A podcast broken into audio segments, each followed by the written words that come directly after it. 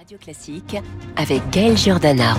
7h10 sur Radio Classique, l'édito de l'économie avec François Vidal des Échos. Bonjour François. Bonjour Gaël. Le gouvernement a finalement euh, renoncé hier à ponctionner les régimes de retraite complémentaires du secteur privé pour réduire le déficit de la sécurité sociale. Oui, cette décision présentée comme un geste d'apaisement est en fait euh, un aveu de faiblesse, hein, Gaël. Depuis des semaines, les partenaires sociaux qui gèrent ces régimes de retraite complémentaires étaient vent debout contre cette mesure. Ils, considèrent en effet, MEDEF compris, que les excédents de ces caisses n'ont pas vocation à financer le régime général et jugeaient donc injustifié le prélèvement d'un milliard que le gouvernement entendait faire. En y renonçant, l'exécutif qui estime lui qu'une partie des surplus à venir de la GIRC et de l'ARCO est liée à sa réforme des retraites se veut respectueux du dialogue social.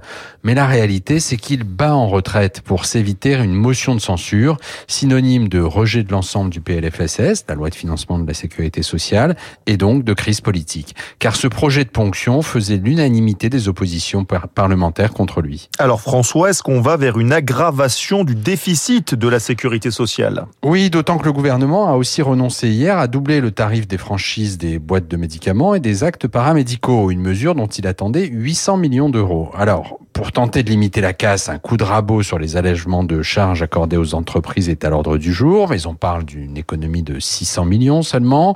Pas de quoi compenser les, effets des deux reculades d'hier. Un geste des partenaires sociaux est aussi attendu pour contribuer, pour contribuer à la hausse des petites pensions, mais là non plus, le compte n'y est pas. En fait, ce qui s'est joué hier, Gaël, c'est l'importance du trou de la Sécu l'an prochain, et l'on peut parier qu'alors qu'il était déjà attendu en hausse, il sera supérieur aux 11 milliards d'euros prévus dans le PLFSS. Merci beaucoup François Vidal, je vous dis euh, à demain. Cet édito est à retrouver sur l'appli Radio Classique avec euh, les échos.